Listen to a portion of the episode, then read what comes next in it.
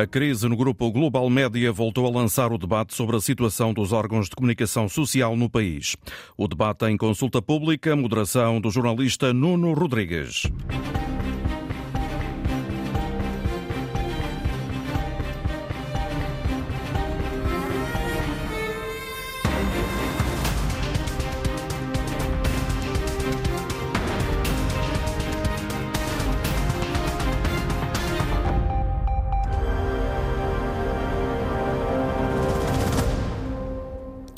Bom dia e bem-vindos. Entramos a partir de agora em Consulta Pública, um programa semanal de reflexão e debate, à quarta-feira na Antena 1 e sempre disponível em podcast.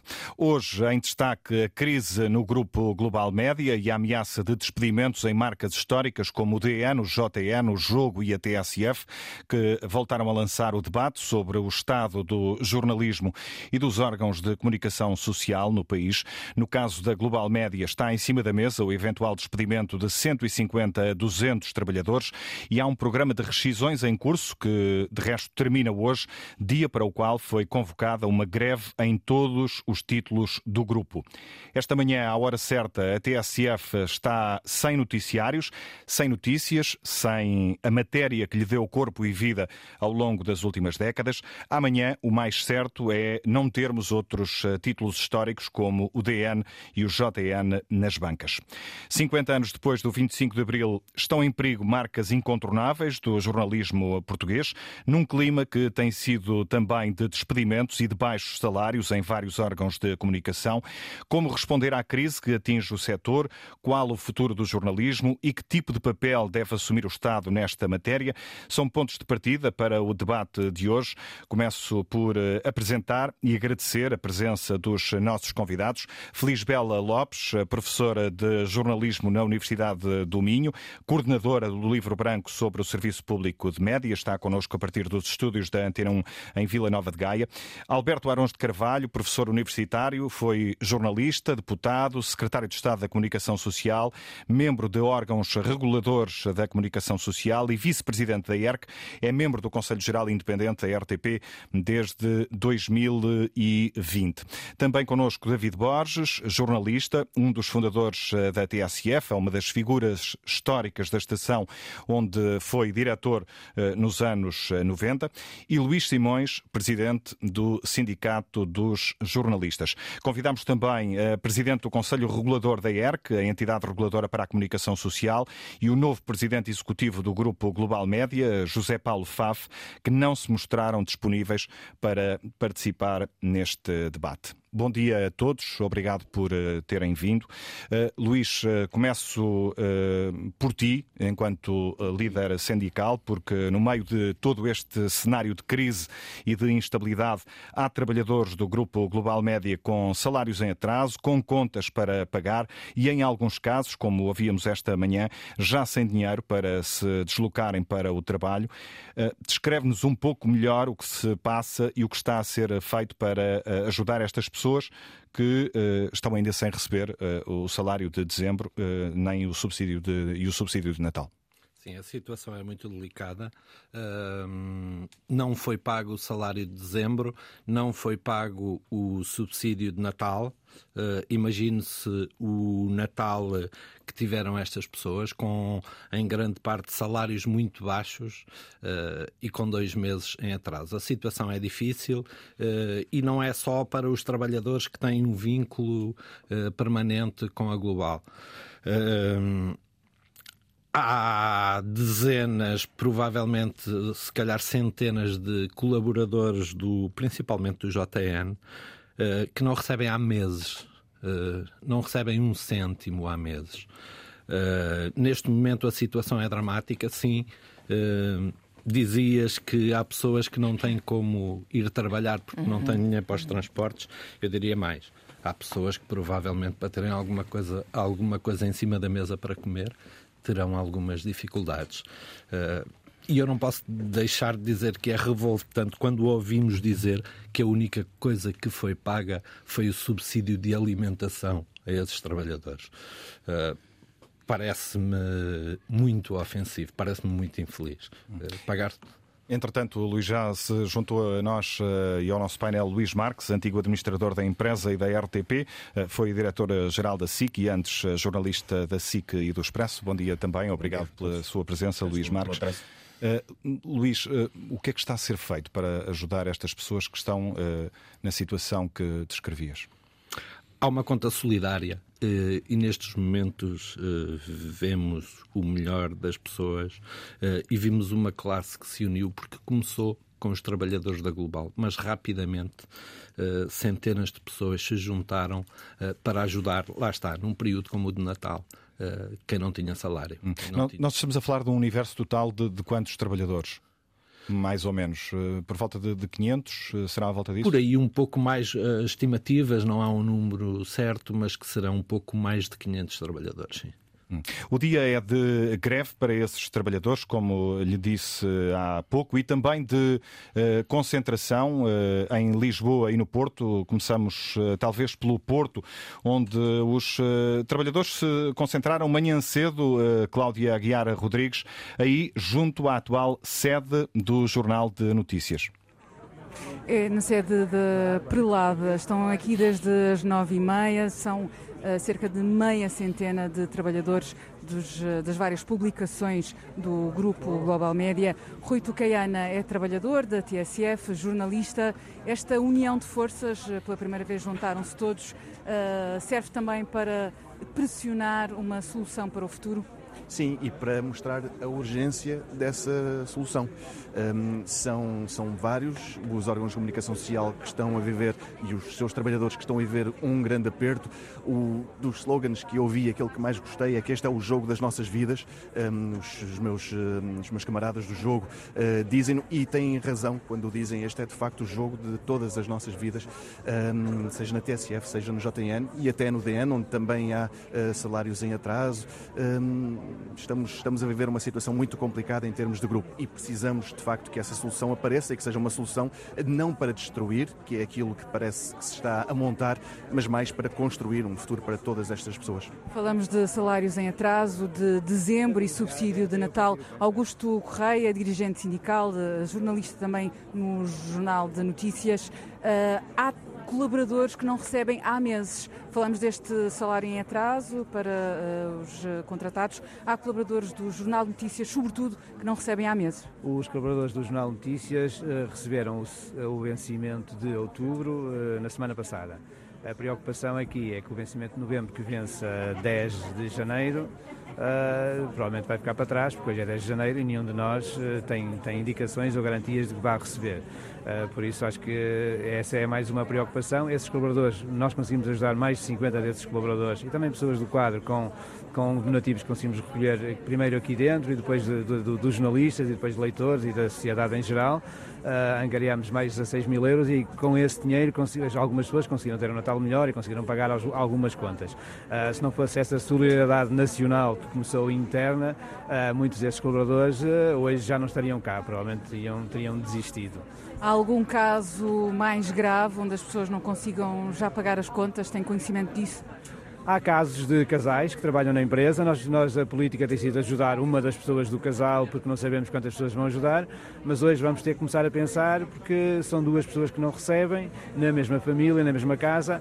Há, há pessoas que, muito envergonhadas que vêm ter connosco a pedir ajuda. Uh, e nós hoje vamos ter, que, vamos ter que conversar, porque estamos só a ajudar uma das partes do casal, para que seja um valor igual para todos, nós vamos ter que chegar a, a, ao casal por inteiro, porque há famílias realmente a passar dificuldades neste momento. Mas acha que há uma luz ao fundo do túnel, para já? Com a ah, tentativa de uh, prometer resolver esta situação do, do, por parte do grupo Global Média? Eu acho, eu acho que aquilo que o Presidente da Comissão Executiva disse ontem na, na Assembleia da República não nos garante nada. É uma disse que vai, vai tentar pagar, pagar os salários até dia, dia 15 ou 16 isso não, não nos serve de garantia. O que nós precisávamos, se calhar, de mais neste momento, se calhar precisávamos de uma intervenção como a que se fez na Alta Europa, em que pagaram os salários, e essa podia ser uma solução no imediato. Muito bem, uh, Augusto Correia, os, os, trabalhadores vão manter-se aqui uh, na prelada até o meio-dia e depois, às duas da tarde, voltam a concentrar-se, desta vez no Porto, no simbólico edifício uh, do Jornal de Notícias, do antigo Jornal de Notícias.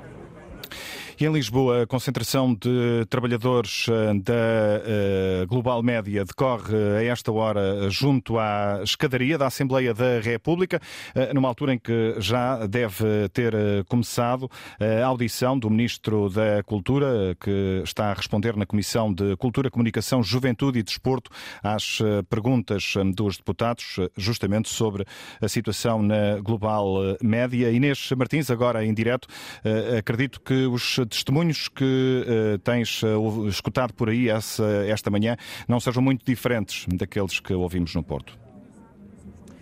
Ah, não são muito diferentes. Eu tenho falado com delegados sindicais dos vários órgãos de comunicação abrangidos pela Global Média e quase todos dizem-me o mesmo. Aquela promessa de serem pagos os salários em atraso na próxima semana, eles não acham que se vá cumprir. Estão aqui cerca de 40 jornalistas do Diário Notícias, Jornal de Notícias, ah, da TSF e podemos ler em alguns cartazes: despedir jornalistas é matar o jornalismo. Os jornalistas da TSF, por exemplo, levam levam a rádio ao peito, literalmente com um autocolante que diz TSF em perigo de extinção. E os jornalistas do Diário de Notícias vestem as cores do jornal, branco e preto, mas também como uma espécie de luto. Comigo está a Valentina Marcelino, a delegada sindical eh, do DN, onde trabalha há 15 anos. Esta promessa uh, dos salários, qual é que é a expectativa uh, para a semana? Acreditam que vai ser pago ou não? Pelo menos a maioria uh, não está confiante que isso possa acontecer. Não, não está confiante por tudo o que tem acontecido até aqui. O grau de imprevisibilidade é muito grande. Esta administração não nos dá garantias do pagamento desses salários e, apesar da promessa que foi feita ontem, nesta, nesta fase só acreditamos quando virmos a conta com o salário depositado. Como é que foi passar o Natal e o Ano Novo uh, sem o salário de dezembro, sem o subsídio de Natal? Para si e também para os colegas do DN? Foi com uma grande mágoa. Como disse, eu sou, no, sou jornalista do Diário Notícias há 15 anos, mas sou jornalista há 35 e chegamos a 2023, por coincidência, o ano em que se comemoram os 50 anos da nossa democracia e vemos um dos pilares dessa democracia a sofrer estes ataques. Eu acho que isto deve ser um sinal de alerta para a sociedade em geral, porque nós estamos a falar de títulos como o Diário Notícias com 159 anos, o Jornal Notícias, a TSF, que muito têm feito pela democracia. O nosso trabalho é investigar, é reportar, é escrutinar o poder público e não estamos a conseguir fazer porque temos que pensar no salário que não temos ao fim do mês. Muito obrigada. Nesta altura, eh, uma situação de crise na global média, como acabou de reforçar esta delegada sindical, com eleições à porta e os 50 anos do 25 de Abril. Em clima de preocupação uh, por parte dos uh, trabalhadores perante os desenvolvimentos que deixam em perigo algumas das marcas históricas do jornalismo em Portugal, entre elas a TSF, que o David Borges ajudou a fundar, uh, devido aos problemas que envolvem o jornalismo e os órgãos de comunicação social são transversais, são problemas transversais, atingem a esmagadora maioria das empresas, não só em Portugal, e já vamos falar disso. No caso particular da Global Média, neste caso específico, como é que se chegou a este ponto? Bom, a crise da comunicação social já é antiga, vem de longe e era facilmente perceptível que iria desembocar em dramas deste tipo. Uh, agora, este caso concreto da Global Média, uh, para mim, tem algumas questões em aberto e uma delas, e quase se liga ao futebol, eu já disse isto algumas vezes, uma delas tem a ver com quem é, de facto, o proprietário da Global Média.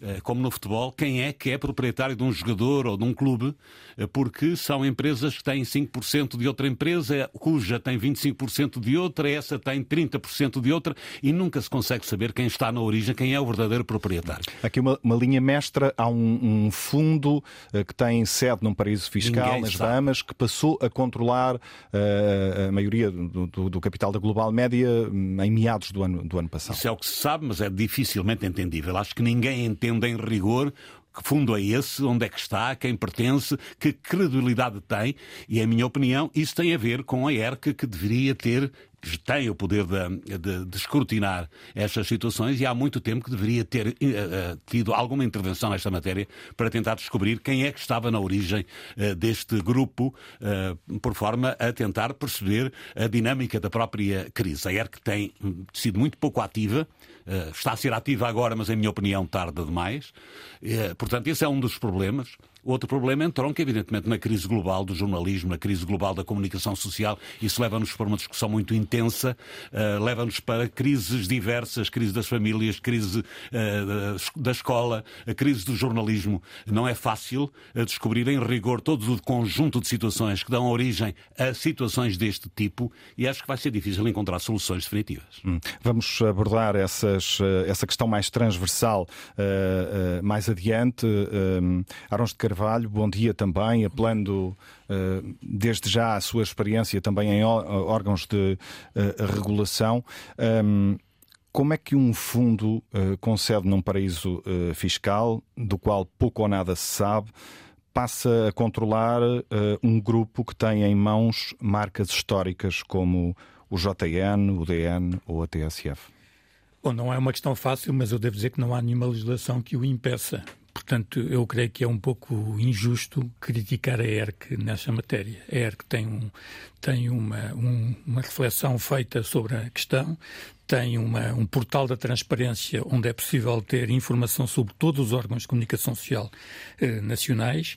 É evidente que há, por vezes, questões obscuras e, eh, cujo, e, eh, que não há acesso, como é este caso concretamente. Eu creio que a ERC tem feito o que é possível para obter informação sobre isto, mas a partir do momento em que é possível haver investimento digamos, do estrangeiro em países eh, como as Bahamas, etc., que não se sabe quem são os verdadeiros proprietários, eh, essa matéria escapa um pouco ao alcance da ERC. O que é que nos diz a lei em matéria de transparência, por exemplo? Não, é, a, lei obriga, digamos, há uma lei da transparência que tem, creio que, oito ou nove anos, que obriga a que todos os acionistas dos diferentes órgãos de comunicação social sejam devidamente publicitados. A questão é que é, é, claro que poderia haver uma outra, uma outra posição. Por exemplo, há países, que é o caso da França, em que eh, capital estrangeiro não europeu eh, tem um limite na lei de 20%.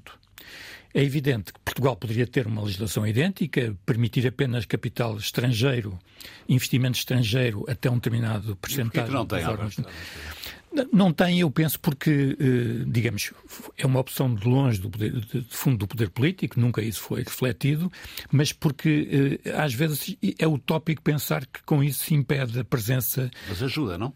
Não sei se ajuda, porque, repara, uma, um fundo brasileiro qualquer, ou um fundo das Bahamas, que quisesse ter a presença num órgão de comunicação social portuguesa, estando limitado por uma lei desse tipo, poderia começar por comprar uma, uma empresa na, na Suécia ou na Holanda, que por sua vez compararia a posição. E, portanto, nós ter, estaremos na mesma com o mesmo problema. Saberíamos que, o, que são 100% ou são eh, não sei quantos por cento de capital holandês mas não saberíamos que por trás desse capital holandês está um capital extra-europeu. Portanto, mas a, um a ERC uh, acionou, entretanto, o, o artigo 14 da, da, da, Lei da Transparência, uh, na prática, para tentar perceber uh, melhor a composição do Fundo Norte-Americano que, que, passou a controlar Exato. a Global E a ERC também fez outra medida, a meu ver, correta, é que eu penso que houve uma mudança do, do, da propriedade da TSF e aí sim há uma alteração de domínio que deve estar sujeita a, a avaliação por parte do regulador. Não, não autorizada. Enfim, não, não quero antecipar-me, a ERC decidirá, mas eu penso que não foi antecipada e, portanto, houve ali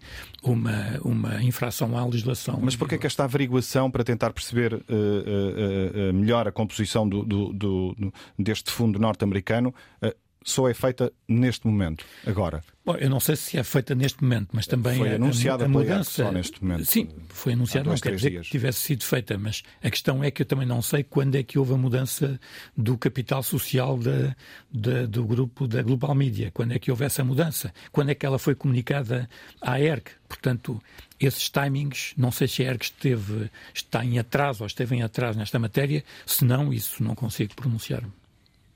Bela Lopes, eh, bom dia também. Está connosco a partir eh, dos estúdios eh, da Antena 1 em Vila Nova de Gaia. De uma forma geral, parece-lhe que a ERC está a fazer tudo o que é possível nesta altura para responder, em particular, a esta situação delicada? Bom dia, está a fazer tudo o que é possível dentro das suas eh, competências. Já percebemos que há limitações uh, na lei. Não vamos a tempo uh, de fazer esta correção, porque o tempo é escasso para salvar o jornalismo. Eu penso que nós devemos ser muito pragmáticos no debate que todos nós estamos a fazer em vários locais porque há uma crise uh, num determinado grupo, na global média, mas é, essa crise uh, engloba, estende-se a todo o jornalismo uh, português. É o jornalismo que está em risco, a desaparecer este grupo, a desaparecer um ou dois títulos deste grupo, tudo isto tem impacto no jornalismo português, tem um impacto um impacto profundo, eh, em primeiro lugar, já percebemos nos jornalistas que trabalham neste grupo, mas na classe eh, jornalística e depois no panorama mediático, porque é o pluralismo que está em causa. Nós poderemos falar do jornalismo como uma mercadoria, mas o, jornalismo não é uma mercadoria qualquer. É um, bem público, portanto, é um bem que pertence a todos nós, eh, que é essencial a uma sociedade livre e aberta e tudo isto está muito periclitante. Hum. Portanto, nós, nós já tivemos jornais que, que, acabaram, outros que começaram ao longo do, do, dos tempos, mas o perigo que temos agora, uh, o risco que existe nesta altura, é o risco de uma redução de pluralismo sem precedentes. Eu, na, eu na acho que ninguém tem dúvidas disto. Nós estamos a falar de marcas históricas. O Diário de Notícias surgiu em 1864, inaugurando a fase noticiosa, aparecendo uh, uh, com este objetivo de um jornalismo livre e que se sustentava a si próprio. O Jornal Notícias, que surgiu em 1888, essencial para o jornalismo que dá a conhecer conhecer eh, os territórios, a desaparecerem estes dois títulos, convém que todos nós eh, eh, nos lembremos que nós ficamos reduzidos praticamente ao Correio da Manhã e ao público. Ora, a pergunta que eu aqui lanço é se para o país que somos chegam dois jornais diários. E depois, se estes eh, jornais diários uh, também são suficientes para a vitalidade do espaço público. Gostava aqui de sublinhar a importância que a imprensa tem no processo de agendamento da atualidade uh, no nosso dia a dia. A atualidade uh, da rádio e da televisão também se faz muito alavancada naquilo que são os conteúdos difundidos por, pelos jornais diários. Portanto, é tudo isto que está em causa, é tudo isto que está em perigo hoje. E isto quer dizer que nós precisamos de soluções hoje. Não é o tempo de reflexão. Nós já não estamos no tempo para refletir porque não há tempo nós já não temos esse tempo. Esse tempo uh, desapareceu e nós precisamos, de facto, de. Os jornalistas precisam de respostas e a sociedade, os cidadãos portugueses também precisam dessas soluções. E, e neste caso concreto, de respostas imediatas. Luís Marcos, bom dia também. Quero ouvi-lo sobre estes perigos que a professora Feliz Bela Lopes sublinhava, também sobre o papel da ERC, a entidade reguladora, mas queria, antes de mais, apelar à sua experiência, até porque conhece muitas das dificuldades que a generalidade dos órgãos de comunicação social uh, atravessam. Uh, este caso é apenas um exemplo desses problemas mais transversais ou identifica aqui questões mais particulares, com uh, esta questão da entrada em cena de um fundo com sede nas Bahamas, as acusações de, de má gestão às antigas administrações, como as que ainda ontem ouvimos por parte do atual Presidente da Comissão Executiva? Bom, muito obrigado, bom dia a todos. Antes de mais, uma palavra de solidariedade com os trabalhadores do grupo, os nossos camaradas que estão a passar por dificuldades e que merecem todo o nosso apoio e reconhecimento pela luta, pela luta que estão a travar e pelas dificuldades que estão a passar. Uh, depois, relativamente à sua à pergunta que me fizeste e aquilo que já foi aqui referido, eu apenas quero realçar um, uma divergência que eu tenho em relação ao que já foi dito, que é o seguinte. A ERA que está a fazer o seu trabalho e seguramente está a aplicar a lei dentro daquilo que são as suas competências. Mas o problema é que o, os, uh, uh, os problemas de, do setor, os problemas do, das, do, dos média, não são a mesma coisa dos, que os problemas da global média. São coisas distintas. Não, não quer dizer que não haja pontos comuns, mas a global média tem problemas específicos. A entrada do fundo coloca-nos um problema, dois problemas. Um problema é eh, quando é que a ERC deve atuar? Ou, dito de outra maneira, quando é que a lei permite que a ERC uh, entre? eh, no escrutínio do investidor. Ele entra a posteriori. Ora, o meu, para mim, o, meu, o, primeiro, o primeiro problema que temos é exatamente esta disposição. Hum, até porque os procedimentos da ERC, hum, que, o escrutínio, que já falámos, só foram anunciados agora. o escrutínio devia ser, devia ser prévio à entrada do investidor. Aliás, é assim em alguns sítios. Não, é, não, é, não estou a dar uma novidade nenhuma. É assim em alguns sítios. Se isso fosse assim, uh, se o escrutínio fosse prévio, aliás, como existe noutros negócios, por exemplo, a nível de concentração, não podem ser feitas operações de concentração na economia sem o parecer prévio da autoridade, da autoridade da concorrência. Logo, não é nada de extraordinário que, no caso dos médios, por maioria de razão, este escrutínio da idoneidade do investidor seja prévio à entrada do investidor. Porque depois do investidor entrar, é muito difícil resolver o problema. Neste caso concreto, o que é que o Estado vai fazer? vai privatizar, vai nacionalizar, vai comprar a participação do fundo. É evidente que ninguém pode aceitar uma situação dessas. Né? Já tivemos experiências muito recentes em que esses tipos de intervenções correram mal. Depois, há aqui um outro, um outro, um outro, um outro aspecto, um outro, um outro ponto, que é, aliás, por princípio, eu sou contra, devia haver, aliás, na lei, uma disposição que proibisse a entrada dos fundos nos média. Começa logo por aí. Até porque os fundos, por natureza, são, não são transparentes. Aliás, é até a justificação que eles próprios dão. Ninguém sabe quem, ninguém sabe quem é, ninguém tem mais que 5%, logo não estão obrigados a declarar as suas Mas quem é que fiscaliza se têm mais de 5% ou não? É impossível, praticamente impossível. E eles têm razão, é praticamente impossível. Embora seja sempre possível saber quem é que manda e quem é que. Isso aí, portanto, é, também não é bem assim. Mas é muito difícil, portanto, lá, portanto, lá chegar. Se a lei uh, fosse prévia, se o escrutínio fosse prévio, uh, provavelmente a situação do grupo, médico, do, do grupo Global Médico seria completamente diferente. Porque, por, vejamos um bocadinho o passado do próprio grupo. Que, aliás, é toda uma história mal, é, é, é, toda uma história que correu mal. Correu mal desde o princípio. Correu mal desde a privatização. A privatização foi mal feita. Começa logo, começa logo por aqui. Foi.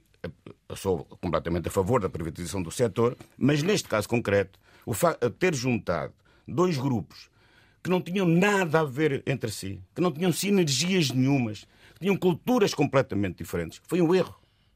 Uh, e um erro foi dramático portanto, para aquilo que é hoje. Portanto, um grupo que acabou por nunca ser um grupo. Eu conheço bem o setor porque, inclusive, e este caso em particular, um, um, amigo, um grande amigo meu foi administrador do Luz ao Mundo nessa fase, portanto eu sei o que era, as dificuldades que ele passou. Que ele passou. Mas se a lei fosse prévia, ou se o parecer fosse prévio, não teria acontecido uma coisa extraordinária, que é ter-se permitido que duas empresas de dois países que não têm liberdade de imprensa entrem no capital de uma empresa onde, de um país onde há liberdade de imprensa. Isso aconteceu. Como é que é possível ter-se permitido que um grupo angolano e um grupo de capitais chinês ou macaense tenha entrado, onde não existe liberdade de imprensa, tenha entrado no capital de um grupo onde há, do, do, de, de, um país onde há liberdade de imprensa. Araújo Carvalho estava a pedir a palavra, se Não calhar. Eu também. Uh, a palavra uh, perguntando como é, que é, como é que isto é possível. Não, a questão é a seguinte: é que. Uh, Portugal tem uma lei de, de, de, que impede a concentração com a intervenção da Autoridade da Concorrência e nas matérias da comunicação social para, da ERC.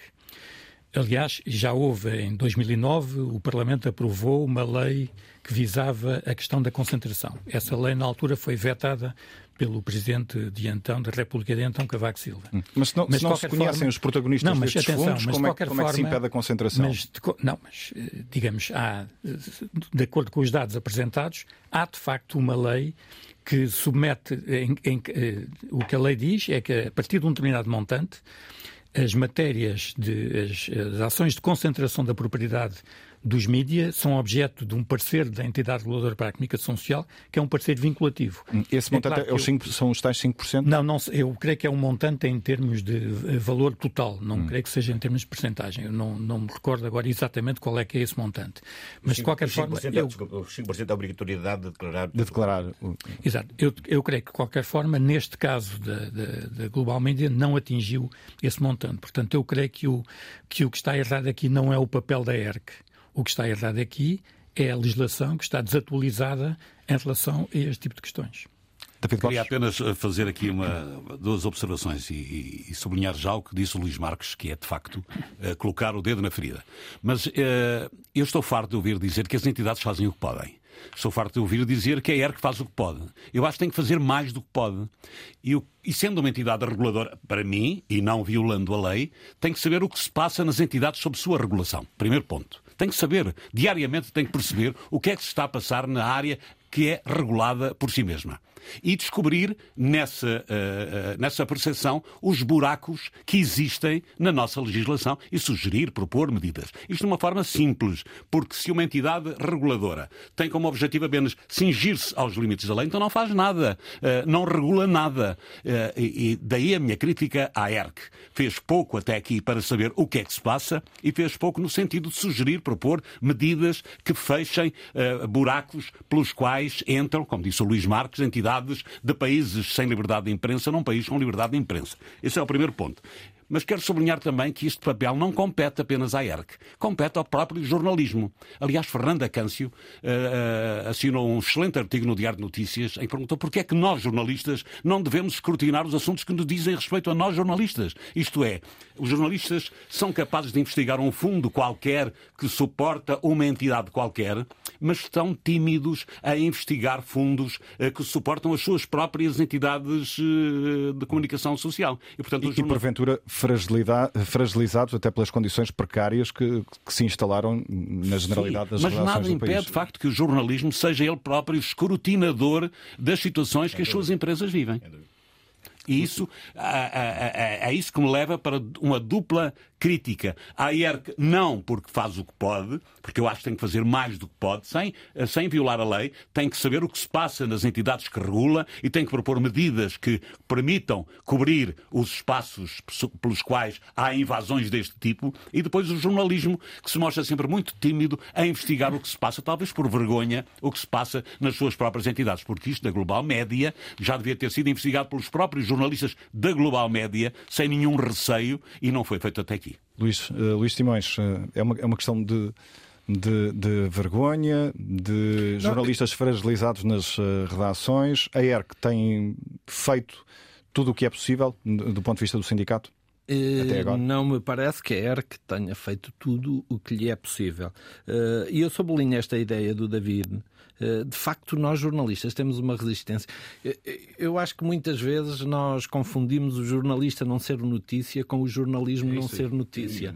Eh, e, na verdade, nós passamos muito tempo a ignorar todas as questões à volta do jornalismo até que chegamos a um momento em que, eh, sim, está em risco um perigo de não haver pluralidade, a concentração. Vamos, eu não imagino um Portugal sem a TSF, eu não imagino Portugal Portugal sem o Diário de Notícias. Eu não imagino Portugal sem o Jornal de Notícias. Mas também não se imaginava sem o século, sem o Diário Popular, sem o Diário de Lisboa. É verdade, Esses mas iam nascendo, iam nascendo muitos. Uh, mas e... esse é, leva-nos para o problema da comunicação social Sim, e é do jornalismo. É, é, verdade, e que nós não discutimos. Uh, quanto tempo antes de acontecer o que aconteceu com a Global, nós estivemos aqui sentados a discutir aquilo que não podemos ignorar. É um pilar eh, da democracia. Sim, é um pilar da democracia, está consagrado constitucionalmente.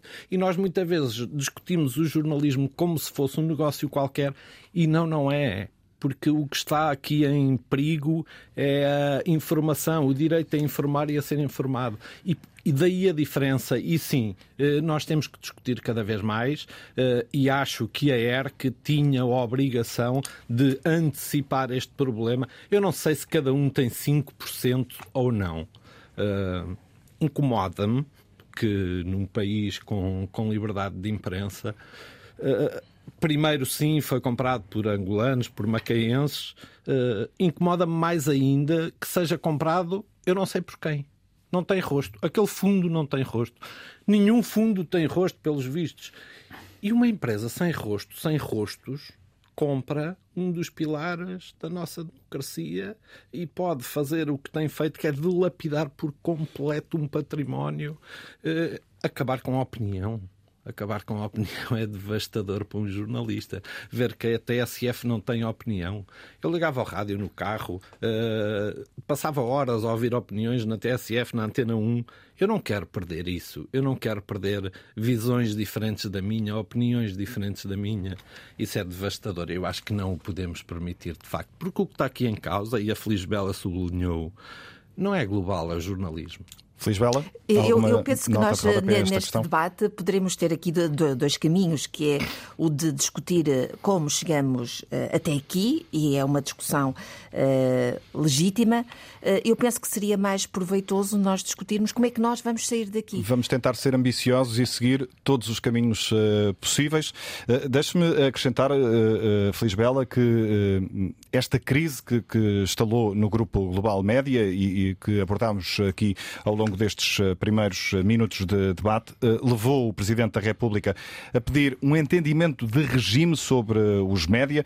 Marcelo Rebelo de Sousa diz que não se pode perder mais tempo, é hora de encontrar respostas para um problema que se vai agravando antes que seja tarde. A jornalista Madalena Salema foi tentar perceber como estão a olhar os partidos políticos para esta crise. O livro do Rui Tavares é o único a assumir a necessidade de uma nacionalização para salvar o grupo Global Media, mas terá de ser necessariamente transitória. Desde que se encontre um modelo temporário de nacionalização, cuja administração até pode ser entregue a uma entidade independente, podemos pensar uh, em fundações da sociedade civil, no Conselho de Reitores das Universidades Portuguesas, quem quer que seja que dê garantias que o Estado, o Governo, não uh, intervém de nenhuma maneira editorialmente, só está a tentar salvar um grupo para que depois lhe seja dada continuidade, com uma nova privatização, com uma autogestão por parte dos jornalistas, o que quer que seja, não se pode limitar o Estado português de fazer o que tem que fazer para salvar um pilar da nossa democracia. Joana Martágua defende uma ação do governo, mas não se compromete. Este grupo está neste momento a ser destruído ativamente e, portanto, eh, tudo deve ser feito para impedir que o grupo seja eh, destruído, entre apurar responsabilidades até. Eh, uma, uma nacionalização do grupo? Não sei que, que, instrumento, podemos discutir que instrumentos é que podem ser feitos, temos que saber se há ou não uh, empresários, outros agentes que estejam interessados em salvar o grupo. Também à esquerda, a líder parlamentar do PCP diz que o governo tem a responsabilidade de defender os direitos dos trabalhadores. Obviamente deve haver uma intervenção uh, por parte do governo nesta, neste sentido. Há questões que se colocam do ponto de vista da defesa dos títulos, mas há também que apurar as responsabilidades por parte dos acionistas. Como é que se chegou a esta, a esta situação por parte do grupo? A socialista Rosário Gamboa concorda com a ideia lançada pelo Presidente da República para um pacto alargado de regime nesta matéria. Um pacto de regime, sim, é óbvio que quando se trata de grandes questões como estas é bastante importante não parece é que exista a possibilidade de uma concertação formal em torno desse pacto, numa, numa altura destas, em que está um governo de missionários, está uma Assembleia da República dissolvida. É? Nos Açores, Luís Montenegro não se compromete com o pacto, mas mostra-se preocupado com a sustentabilidade financeira da comunicação social em Portugal uma imprensa independente e uma imprensa eh, viável financeiramente. Rodrigo Saraiva, da Iniciativa Liberal, diz que é preciso refletir sobre o modelo de negócio. Qual é o modelo de negócio para assentar a imprensa livre em Portugal? Porque a imprensa é o quarto poder, é essencial num Estado de Direito. Antes de tomar uma posição, o Chega quer ouvir todos os envolvidos. E só depois de nós ouvirmos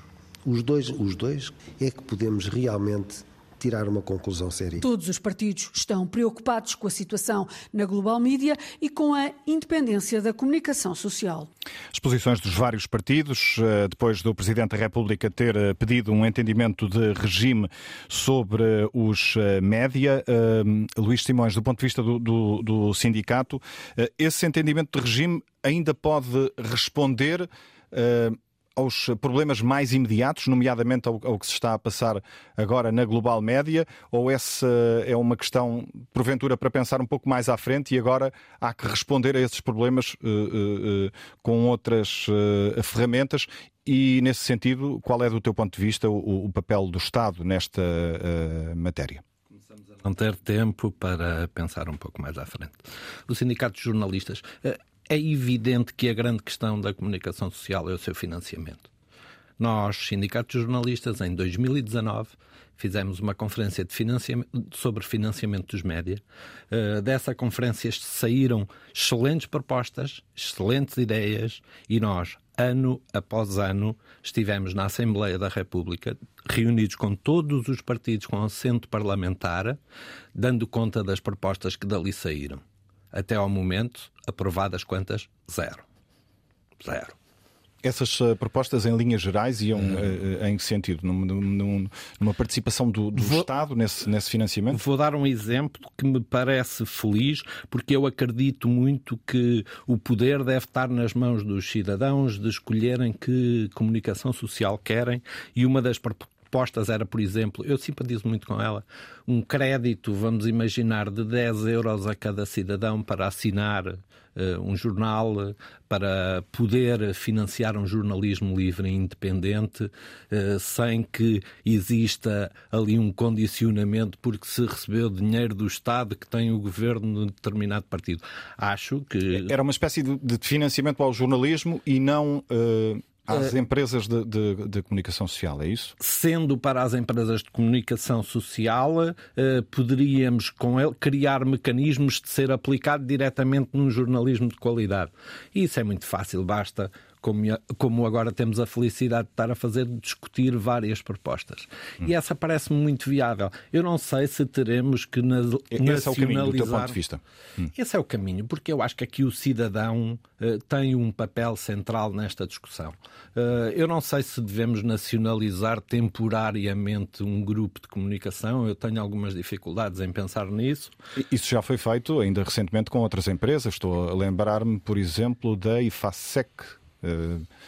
isso, isso uh, verdade, foi feito numa situação uh, delicada também. E, e, eu não digo que não pudesse resolver o que eu digo, porque se eu digo uh, normalmente que o jornalismo não é igual a outras áreas de atividade, se eu digo quando penso na liberdade e na responsabilidade de informar e ser informado, também o digo neste caso, o jornalismo é diferente e parece-me que podemos ter muitas alternativas. Não sei se será essa, será uma união de esforços para salvar uh, órgãos tão importantes como o JN, o DN, o Jogo, o Açoriano Oriental, a TSF. Eh, não sei, mas é uma discussão que eu estou disposto a ter e acho que estamos todos. David Borges, uh, a solução pode passar por uma nacionalização, ainda que temporária, do, do grupo Global Média e em relação ao financiamento mais a médio prazo, como é que vês a questão do, do, do, papel do Estado, uma eventual intervenção do Estado, uma matéria sempre muito delicada, até por causa das questões de eventuais ingerências? Eu sou capaz de discutir as questões do jornalismo, já não sou capaz de discutir as questões do futuro da comunicação social, porque acho que isso deve ser entregue a pessoas que têm refletido e podem refletir sobre essa matéria. E há muitos, muita gente em Portugal que o tem feito. Lembro aqui, porque não está presente o José Pacheco para que há muitos anos está a refletir muito sobre a comunicação social, sobre o jornalismo e sobre as crises de mediação, que eu há pouco referi, as crises na família, as crises na escola e as crises no jornalismo. Mas os jornalistas não têm uma palavra ou porventura duas a dizer sobre a forma como o jornalismo é financiado? Tem, por isso é que o Sindicato dos Jornalistas pode ser o representante dos jornalistas numa discussão uh, para a qual sejam chamadas pessoas que têm já um histórico de reflexão sobre a matéria. Não são poucas. Temos aqui o Alberto de Carvalho, que também tem uma longa experiência na matéria, o Luís Marques tem experiência em todas as áreas, desde a área de gestão até à área de banca, de jornalismo. Uh, temos o José Manuel Nunes, que foi presidente do Conselho de Administração da, da RDP. Temos o José Pacheco Pereira, enfim, temos muita gente que pode responder àquele apelo do Presidente da República de que a democracia será tanto mais forte quanto mais forte for o jornalismo. Queria apenas eh, sublinhar e para terminar duas coisas. Uma, dizer à Feliz Bela que temos que discutir os dois caminhos, não apenas um. Temos que perceber o que se passa para podermos antecipar o futuro. Isto é, temos que discutir o que se está a passar ou o que se tem passado para tentarmos perceber que caminhos podem ser desenhados para resolver o problema no futuro.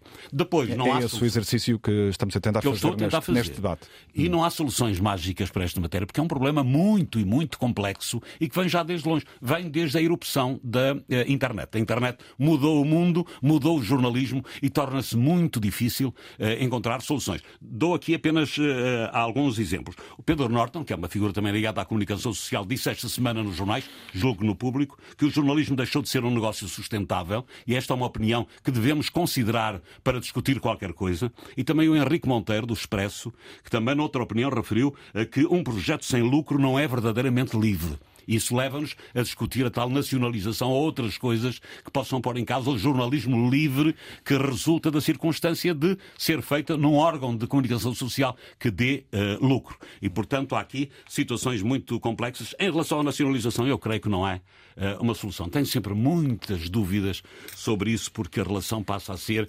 seguramente muito perversa, uh, mesmo que seja transitória.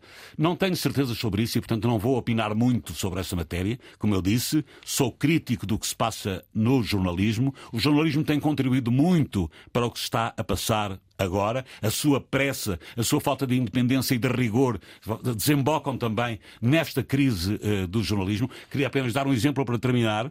Quando morreu Savimbi, em 2002, não foi assim há tanto tempo, eu tinha a notícia ao meio-dia e só a dei às nove da noite, nove horas depois, foi quando foi possível confirmar em absoluto, sem nenhuma dúvida, a morte de Savimbi. Isso leva-nos para, para outros aspectos Hoje... que, seguramente ainda vamos discutir, pois. a questão de dar rápido, Sim. de dar Hoje, bem, de dar certo. E temos alguns alguns exemplos até muito constrangedores. Qualquer informação falsa que surja na rede social, no nosso Imenso, telemóvel, leva-nos a emitir imediatamente uma informação que não é verdadeira, porque não houve tempo para, uh, digamos, uh, escrutinar essa informação. E esta diferença faz toda a diferença e é isso que está a matar o rigor e a independência jornalística e coloca também em causa o próprio futuro Um sinal dos tempos. Vamos tentar ainda okay. aprofundar também essa, uh, essa questão daqui a pouco.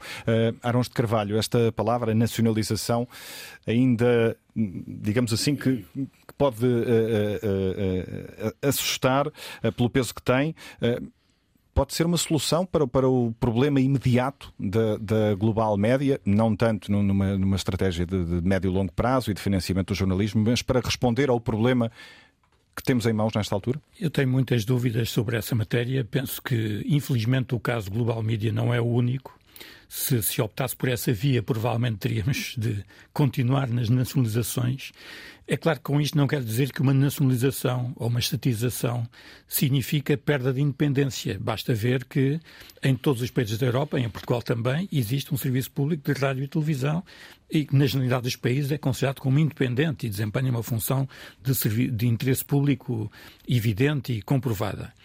Agora, eh, eu creio que eh, seria insólito no quadro europeu, teríamos de ver questões de concorrência muito complexas entre os jornais nacionalizados e os jornais eh, que não estão nacionalizados. Eh, portanto, seria eh, uma solução. Eu creio que a solução passa por eh, rapidamente haver um regime de incentivos à, à comunicação social para ultrapassar esta questão. E essa, essa matéria foi abordada nessa conferência que foi aqui referida de 2019, do Sindicato dos Jornalistas, mas se nós olharmos para os programas de eleitorais dos diferentes partidos políticos nas últimas eleições, veremos que nenhum deles falou num sistema de incentivos e de apoio do Estado à comunicação social. Arons de Carvalho, mas Hoje a questão, todos falam, a mas na altura... saber se esse regime de incentivos chegará a tempo de, porventura, salvar marcas históricas como as que estão em perigo e centenas de postos de trabalho. Bom, não sei se a nacionalização será a única forma de ultrapassar esta crise muito grave na global mídia. Eh, mas, de qualquer forma, eu, eu creio que isso aí não, não consigo ter opinião.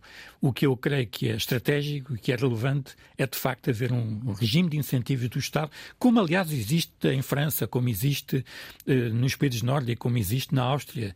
Em França são 200 e tal milhões de, ano, de, de euros por ano eh, distribuídos pelos órgãos de comunicação social através de incentivos que garantem a sua, a sua continuidade, a sua eficácia, a sua influência. Repare-se que os os mídias perderam o, o monopólio, eh, os mídias perderam o monopólio do espaço informativo.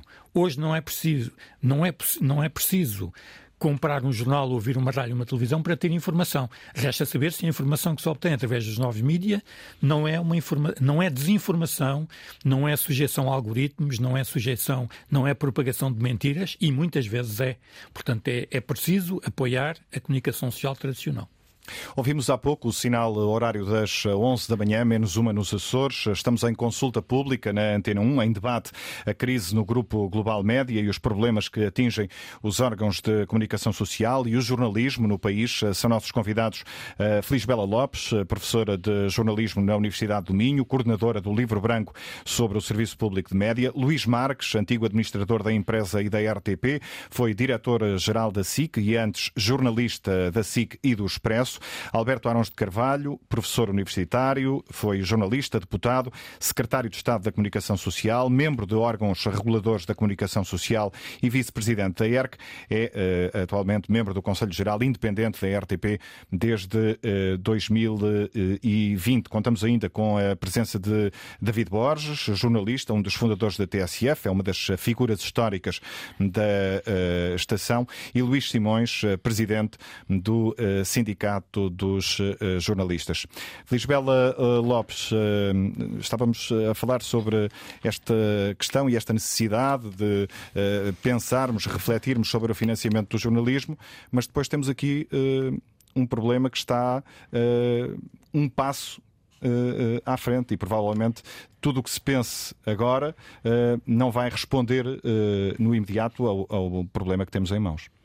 Eh, a proposta de nacionalizar, como estava aqui a, a ser dito, é uma proposta difícil eh, de executar. Eh, pessoalmente também não sou favorável a isso, mas penso que poderíamos pensar em incentivos ou apoios financeiros eh, públicos eh, à imprensa. Como referiu já o professor Alberto Arões de Carvalho, eh, esse modelo existe já em vários países. O caso da Áustria, da, da Suécia, da França serão bons exemplos. Há aqui modelos que protegem a imprensa, os subsídios são sobretudo direcionados para, para os jornais. Há regulamentos, há proteções em relação ao poder político, portanto, nós poderíamos avançar eh, já para esses apoios financeiros eh, públicos, eh, não só direcionados para o grupo Global Média, mas para todos os grupos que detêm jornais. Também me parece que seria vantajoso pensar aqui em vantagens fiscais.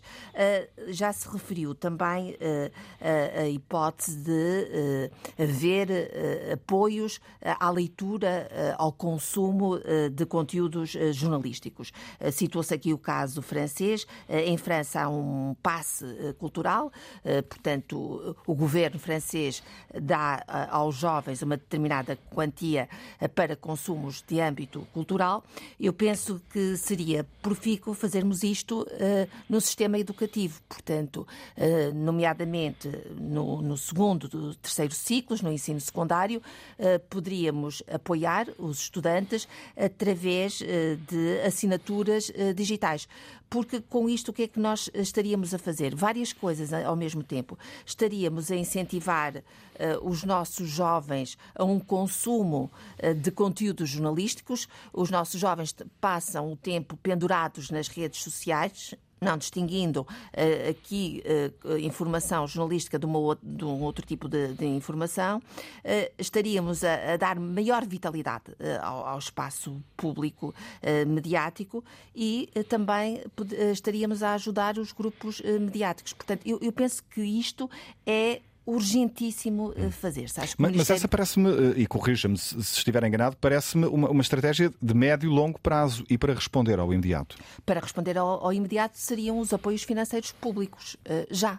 Portanto, eu penso que uh, o governo, neste caso o Parlamento. Eh, só, nós... só para, para, para, este grupo ou, ou, transversais? Seria difícil eh, fazermos eh, este apoio apenas a este grupo.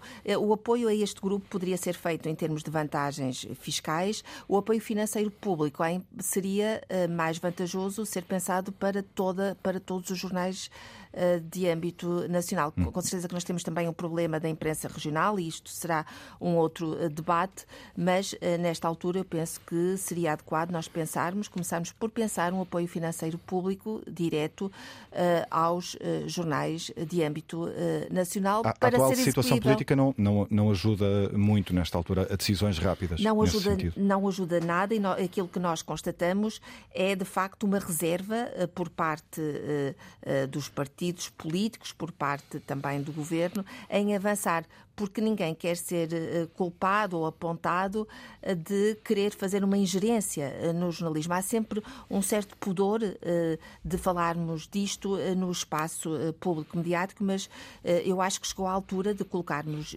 isto de forma séria em cima da mesa, hum. até porque, como disse o professor Arons de Carvalho, temos outros exemplos. Temos os exemplos da Áustria, temos o exemplo da França, também da Suécia, que serão bons exemplos que nos poderão poderão guiar sobre uh, boas práticas. Feliz Bela, Portugal tem um serviço público de, de, de, de rádio e, e televisão uh, suportado pelos contribuintes. Isso pode, porventura, tornar menos compreensível uma eventual intervenção do Estado no apoio a órgãos privados? Não, não penso, não penso isso. Eh, eh, na, na, na atual situação, eu penso que será eh, imprescindível esse apoio. Com certeza que não está em causa a continuidade e a vitalidade de um serviço público de média. Esse, esse apoio por parte do Estado é algo inquestionável, penso, na, nos dias de hoje, mas isso não retira que o Estado apoie, do ponto de vista financeiro, outro outros, outras plataformas, nomeadamente a imprensa, que está numa gravíssima eh, crise eh, financeira. Porque eh, eu não consigo perceber como é que nós saímos daqui. O David Borges tem razão quando diz que também é importante nós sabermos como é que chegamos até aqui. Mas, face a esta urgência, este estado de emergência do, do jornalismo, nós não conseguimos respostas imediatas no setor privado. Nós precisamos, em termos de resposta imediata, precisamos do tal apoio financeiro público já. Hum. Luís Marques, eh, este caso concreto da Global Média eh, pode ou não justificar uma intervenção direta do Estado no sentido de salvar estas marcas históricas e eh, centenas de postos de trabalho? Para além do que se possa, porventura, pensar em termos de, de médio e longo prazo? Bom, a nacionalização do grupo, uh, deste grupo, como já foi defendido uh, noutros espaços, uh, não, vinha, não resolveria problema nenhum. Uh, quando muito poderia assegurar o pagamento dos salários dos trabalhadores, mas não resolvia o problema económico, não resolvia o problema do modelo de negócios e traria até portanto, um conjunto de consequências para o setor que seriam altamente gravosas. haveria aqui um precedente que é quando um grupo qualquer de mídias tiver problemas, o Estado nacionaliza, compra. Isso é insustentável. Portanto, não, não seria bom nem para os trabalhadores da Global Média, eh, nem para o grupo, nem para o jornalismo que lá é praticado, que o Estado, de repente, eh, se substituísse aos privados e eh, comprasse a posição do fundo, que seria, neste caso concreto, o que teria que acontecer, ou e dos outros privados. Ninguém poderia aceitar uma situação dessas e a sociedade portuguesa não aceitaria seguramente. Uh, neste momento, o problema do Global Média é um problema de lei. Portanto, é preciso portanto, que a lei se aplique, que a ERC faça o seu trabalho, que as autoridades uh, acionem todos os mecanismos legais sobre uma entidade que não paga aos seus trabalhadores. Isto é um problema de lei. Portanto, que, aliás, a Ministra do Trabalho uh, já fez umas referências exatamente a este ponto. E é isso que tem que ser feito. Como é que isso depois, portanto, a nível da Segurança Social e do Ministério do Trabalho, eh, pode haver algum tipo de apoio específicos para minorar o drama social eh, dos trabalhadores? Isso, portanto, enfim, alguém poderá resolver isso. Não, também não sei exatamente como é que isso pode ser feito, mas alguma coisa poderá ser feita. Mas isto eh, não se pode confundir uma situação pontual deste grupo, e é preciso referir que o dramatismo que estamos a viver no, grupo, no, no Global Média que assumiu estas dimensões por incompetência, por irresponsabilidade da gestão do grupo, como é óbvio, e do fundo que, portanto, que o comprou, tem também paralelo uh, noutros grupos também estão a passar por dificuldades. Não é só o Global Média. Uh, ainda, ainda, ainda há pouco tempo, uh, o grupo A Bola despediu também, penso que, 200 trabalhadores. É? No ano passado. Já foi no ano passado, mas não foi assim há tanto tempo, não é? Uh, estão a decorrer uh, de experimentos coletivos de outros grupos. O grupo Média Capital, por exemplo, anunciou recentemente, é público, alguns despedimentos também desse tipo, e penso que está a ocorrer um pouco por, um pouco por todo lado.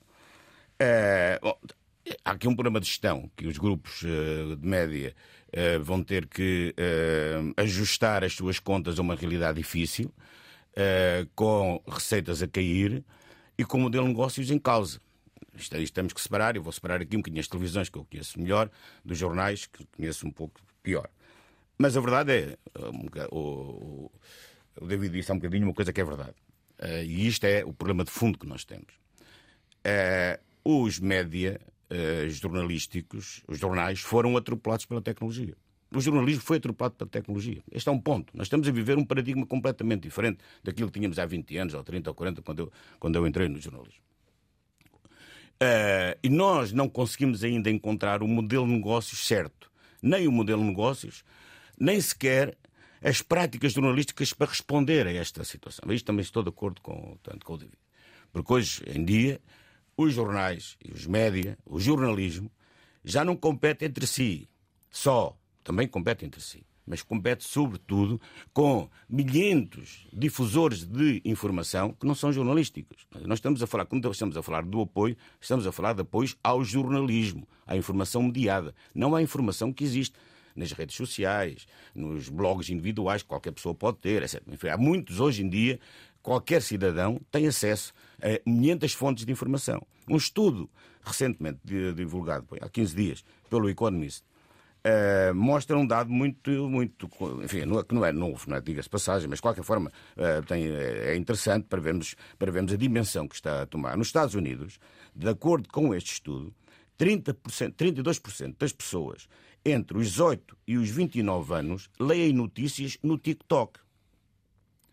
E outros, obviamente, no Facebook e nas redes sociais. Ou seja, o jornalismo está a competir com outras formas de comunicação e outras formas de informação que alteram a nossa relação e a relação da nossa prática jornalista com a forma como as pessoas consomem informação. E isso está a gerar uh, problemas em todo o mundo e aí já estamos a entrar na questão mais transversal Depois, dos parte, problemas do, do jornalismo. Parte, eu, já lhe vou devolver a palavra para aprofundarmos uh, essa questão, porque uh, vamos entrar nesse, nesse aspecto já de seguida, mas só para fechar esta questão do problema imediato da, da global média, o Ministro da Cultura Cultura está a ser ouvido esta manhã, a esta hora, no, no Parlamento, como uh, lembrei ainda uh, há pouco. Pedro Adão e Silva está a ser questionado pelos deputados a propósito dos problemas deste grupo, que tem marcas históricas como o JN, o DN, o Jogo e a TSF, e sobre a questão dos apoios que o Estado deve ou não dar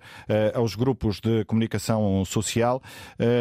O Ministro defende que o Estado Estado tem de ter apoios transversais e não apoios específicos para ajudar em situações eh, particulares, eh, ou seja, em determinados momentos. Vamos escutar essas declarações de há momentos de Pedro Adão e Silva. Porque isso eh, não só seria sempre um instrumento difícil de, de gerir, como teria enormes consequências num princípio que eu acho que é mesmo sacrossanto numa democracia, que é a total separação daquilo que são escolhas editoriais em relação a qualquer tipo de tutela, seja tutela política tutela eh, acionista, eh, no sentido de, de acionistas eh, privados, mas porque também corresponderia a um desvirtuar do funcionamento do mercado em que estaríamos a premiar os infratores.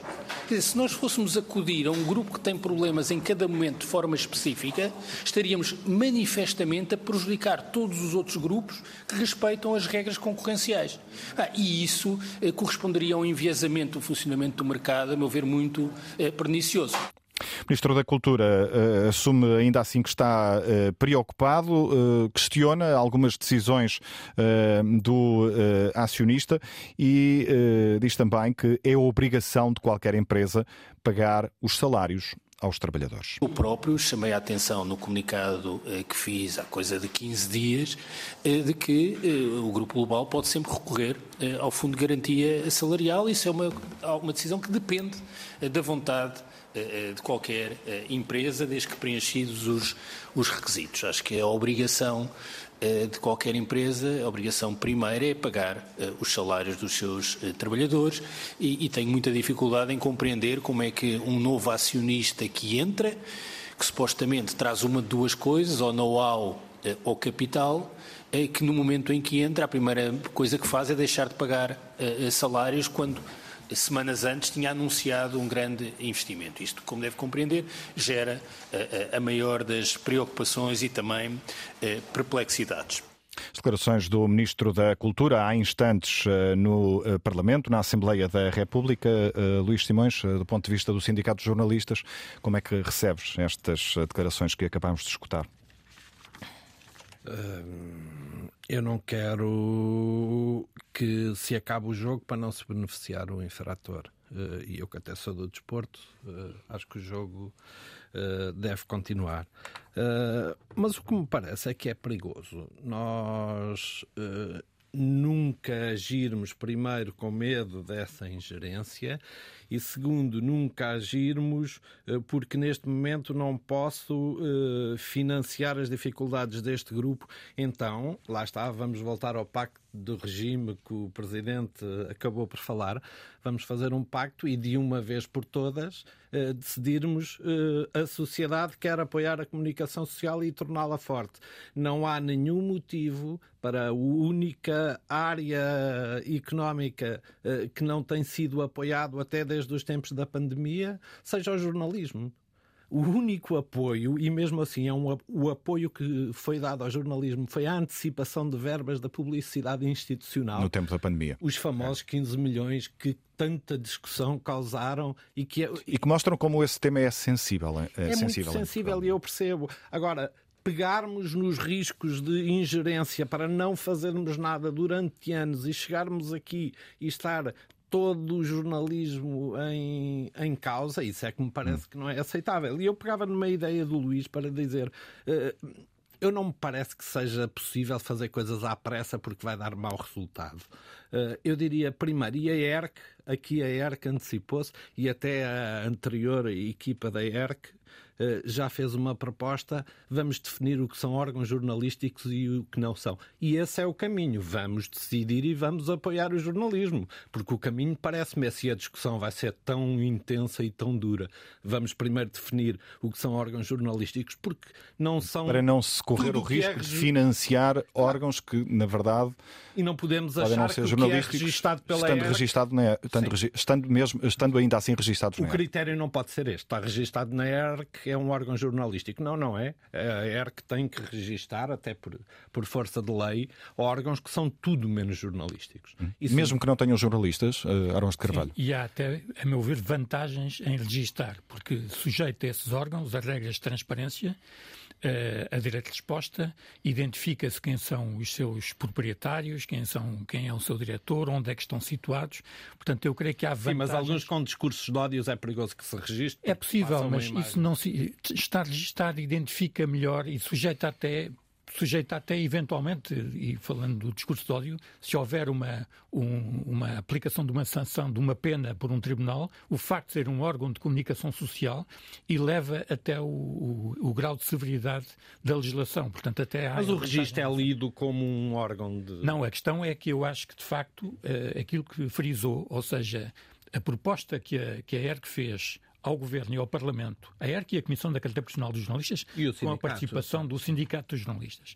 Eu penso que essa, que essa proposta já devia ter sido há muito posta, eh, digamos, ela foi entregue ao Parlamento e não vi até agora nenhuma, nenhum grupo parlamentar, nem o Governo, pegarem naquela proposta e executá-la, porque eu creio que é uma proposta muito interessante, muito construtiva e muito importante para o futuro dos mídias.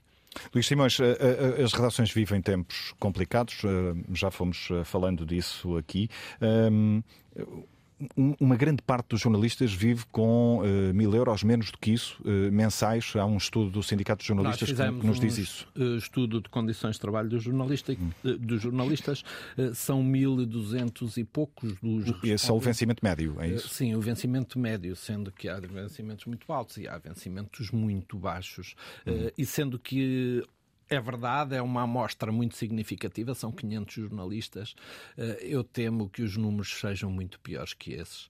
Hum. Nós acabámos de assinar um contrato coletivo onde a entrada na profissão são os 903 euros. Eu dizia que esses 903 euros, se calhar, hoje estão mais próximos do rendimento médio do que do, do mínimo, apesar do, da, do contrato coletivo vincular todos os órgãos a aplicá-lo os da imprensa. Portanto, redações marcadas pela precariedade, os cortes de pessoal uh, são cada vez mais frequentes, também já foi uh, referido aqui, julgo pelo David Borges, uh, há instantes.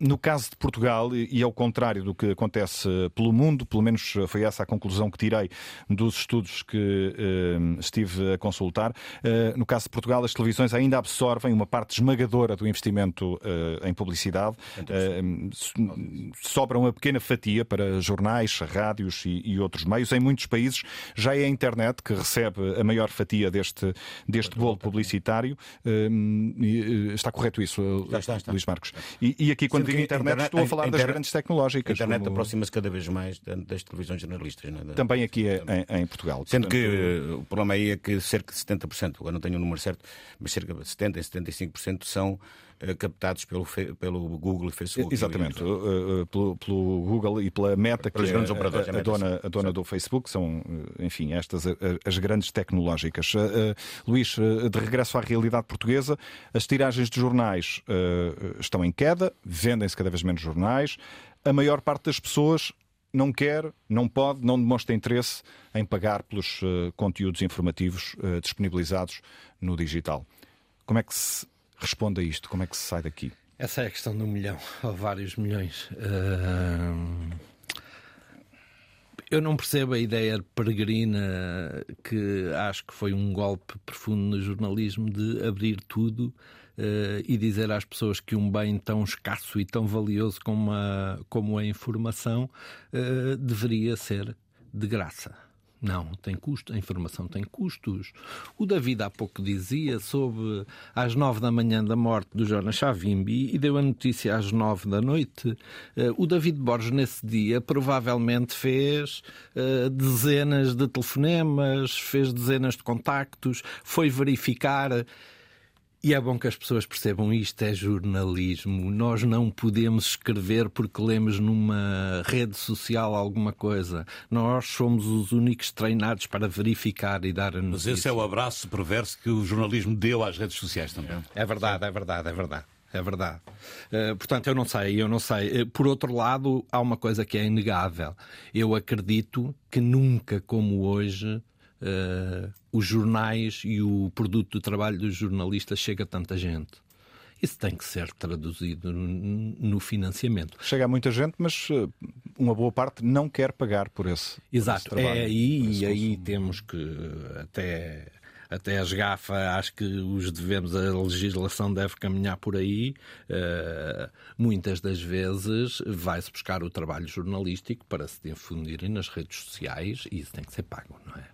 O nosso trabalho mas, acho que deve Mas em Portugal pagam muito pouco, ao contrário do que acontece em outros países. É, é por isso que esta descobrir questão formas da... e descobrir formas de todas claro, as plataformas. Tem que pagar, pagar, claro. Seja o WhatsApp, seja a Facebook, em França, em França pagam muito mais do ponto de vista até claro. tanto comparativo. Tanto Essa é a questão dos milhões. Essa questão tem levantado também muita, posso... muitas uh, polémicas. Sim, eu, eu estava, estava a falar David Borges, mas sim, Luís. Não, só gostava de terminar. É, isto, estávamos a falar de, de, um, de, um, modelo que está, está esgotado. Sim, tá, sim já estamos a falar nisso. Mas, eu, por caso agora dou, eu dou aqui, um, dou aqui uma, uma reviravolta à conversa para mostrar, uh, revelar algum otimismo. Nós estamos num ambiente um pouco depressivo, tanto está tudo a acabar, tanto o jornalismo. O meu amigo Pedro Norton escreveu um artigo em que concordo globalmente mas afirmar que o jornalismo não é, não é, não é viável é um pouco excessivo. Não, não, não acredito. Não, não, não é essa a minha visão. Eu acho que o jornalismo é viável. Uh, agora, uh, tem que. Uh, e se olharmos para os números, nós não estamos a falar de uma crise do jornalismo. Atenção. Estamos a falar de, de uma crise de uma, de uma determinada forma de distribuir jornalismo, ou de fazer jornalismo, que são jornais.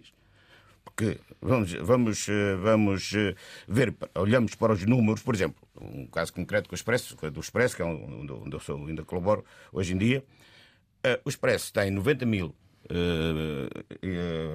jornais vendidos, entre vendas em banca, mais uh, assinaturas, etc., são 90 e pouco, poucos mil, que o coloca... Assinaturas já digitais, já inclui digital? Já digitais, sim. Já, já, as assinaturas digitais são à volta de 50 mil, mais ou menos. Um, um número expressivo para a realidade. Bom, tem vindo a crescer. Tem, tem vindo a crescer. Mas, mas, mas vou também focar outro caso, também é muito positivo. E se nós compararmos o Expresso, o Jornal Expresso, uh, com, versus a, a, população com os outros países, portanto, França, estes números são números muito confortáveis. Portanto, são números portanto, em linha com o consumo médio tanto de jornais na Europa. Claro que o Expresso é, é, é semanal então, e, e, a maior parte dos jornais são, são diários na Europa, os grandes jornais. Mas mesmo assim é um, bom, é um, excelente, é um excelente número. Mas se nós passarmos para a net, para aquilo que é o, o consumo do jornalismo do Expresso, em média, o Expresso tem 3 a 4 milhões portanto, de, de, de leitores. Ora, isto é um número brutal. É um grande número. Portanto, não, há, não há aqui uma crise do jornalismo. Haveria uma crise do jornalismo se uh, fossem só os 90 mil ou se fossem metade dos 90 mil. Mas não, estamos a falar de 90 mil pessoas que compram o jornal, seja por via digital, online, seja por via digital ou por via portanto, do papel. E, para além disso, temos 3 milhões de pessoas que leem. Ou seja, Nunca houve tanta gente a, a consumir jornalismo. Esta é que é a grande verdade. Portanto, o problema que se coloca, e nesse sentido não acho que, não acho que haja uma crise do jornalismo. Há, é evidente, e estou de acordo, eh, uma crise da qualidade do jornalismo. Sim. Isso é outra coisa, e o, e o David assentou bem esse aspecto, eu estou de acordo com ele, portanto, estava outra discussão, mas agora estamos a falar aqui do negócio, portanto, um, um problema mais estrutural. Hum, mas eu... o que nós mas, estamos aqui... No, problema... no, no caso da, informa... é o problema, desculpa, é o problema da monetização, da monetização tanto, do, desta capacidade tanto que, os, tanto que os jornais têm, via online, de chegar a este número de, de, de consumidores. Mas aí também há boas notícias, portanto, porque o número de assinaturas tem vindo a crescer. O que nós vemos de outros países portanto, é exatamente esta, esta tendência. Por exemplo, o, o Le Monde, e aqui podemos até entrar noutro, noutro aspecto que valia a pena discutir. O Le Monde uh, o ano passado tem sido sempre um jornal rentável, nos últimos anos. Tem tido excelentes resultados, aliás. Mas o ano é passado... um jornal global, Luís Marcos. Sim, está bem, mas, mas, mas, mas temos que ver bem estes exemplos, não é? Portanto, os bons exemplos. Aumentou o ano passado portanto, a sua, as suas vendas em 3%, o que é muito bom. Sendo que o, sendo que o, o Le Monde tem como proprietários, e aqui eu vou dar uma dica para aquilo que nós vimos discutir, duas instituições que são um fundo para a independência dos jornais, que resulta da transformação dos acionistas privados neste fundo e um polo da independência que congrega os trabalhadores e, e, e os leitores do jornal. Há aqui modelos novos tanto, de financiamento. E aqui vou buscar este, este, este exemplo, exatamente porque estamos a discutir um bocadinho do financiamento, que não foram completamente explorados. Eu sou totalmente contra uma intervenção do Estado, tanto nos médios, mas não sou contra que o Estado crie estímulos fiscais, por exemplo, para uh, fundações, instituições portanto, sem fins lucrativos, uh, associação de leitores ou associação de cidadãos que possam investir nos médios. Não há razão nenhuma para que isto não aconteça. Mas, universidades, mas, mas algumas das dizer... melhores revistas do mundo é, é... são, são propriedade de universidades que, se, que, financiam através de institutos. Mas isso, isso quer dizer que não é mas é possível ter jornalismo. Eu, eu, eu, eu vou dar-lhe a palavra aqui... já, já a seguir, Feliz Bela. Eu ia só perguntar-lhe se isso quer dizer que que não é possível uh, termos jornalismo de qualidade, saudável, uh, em empresas que têm apenas o lucro como objetivo final? Temos. Isso é que também é outra, é, é outra ficção que tem sido muito divulgada. Temos um problema na Global Média. Mas a verdade é que se nós olharmos para os outros grupos, os outros grupos não estão mal. A SIC tem dado resultados, ainda em 2022 deu um resultado historicamente elevado. A TVI teve um problema tanto de, interno que, que, penso que já está resolvido, mas tem sido, tanto um, um grupo altamente lucrativo. A Cofina é, tem, tem, apresentado excelentes resultados. Mas o Luís Marques também estava a dar há pouco exemplos contrários. Não, o que estou a dizer é que temos que ver as duas partes, ou seja, não, não podemos ver só o, o, copo meio vazio, também temos que ver o copo meio cheio. E, portanto, não há só, não há só mais, mais notícias, também há boas notícias e. Uh, eu, eu não, não, sou, não sou catastrofista quando olho para o setor. E é isso, portanto, essa, essa também essa, essa palavra de esperança que eu gostaria de transmitir aos nossos. Aos nossos Luís Marcos, deixe-me passar aqui a, palavra à Feliz Bela eh, Lopes, que está um pouco eh, penalizada também pelo facto de, de estar aqui distante de, de nós. Feliz Bela. Não, não estou em modo presencial no vosso estúdio. Uh, relativamente, relativamente à, à, informação paga, uh, o, o, Luís Marques dava um bom exemplo, o caso do, do Expresso, ao caso do Expresso eu juntava o, o caso do público. Exatamente. O público tem tido, nomeadamente depois do, do período pandémico, tem tido uma subida muito expressiva de assinaturas digitais, mas estamos a falar de casos relativamente isolados. No, no, caso do Expresso, uh, seis meses de assinatura do Expresso custam menos de 50 euros, 45 euros e 50. Uh, por exemplo, a, revista Time a assinatura de um ano custa 33 euros. Sim. Portanto, nós não temos, isto para dizer que em Portugal, nós não temos ainda um jornalismo no digital muito bem desenvolvido. É, esta prática de informação paga não é algo que os portugueses estejam habituados a fazer. O caso do Expresso e o caso do Público têm aqui públicos-alvo em classes mais favorecidas, mais disponíveis para pagar essa informação. Não é assim no grupo Global Médio. Portanto, nós não podemos uh, estender isto uh, a, todos, a, a todos os meios de comunicação social até porque também nós não temos esta prática incutida uh, nos mais novos. Eu penso e volto a insistir porque é extremamente importante. Nós não temos nas nossas escolas portuguesas uh, estes conteúdos da educação para a literacia, da educação para os média, o que queiramos chamar, mas nós não trabalhamos com as nossas crianças os conteúdos jornalísticos para chamar a atenção dos mais novos para a importância, eu ia dizer das marcas, mas as marcas já não existem.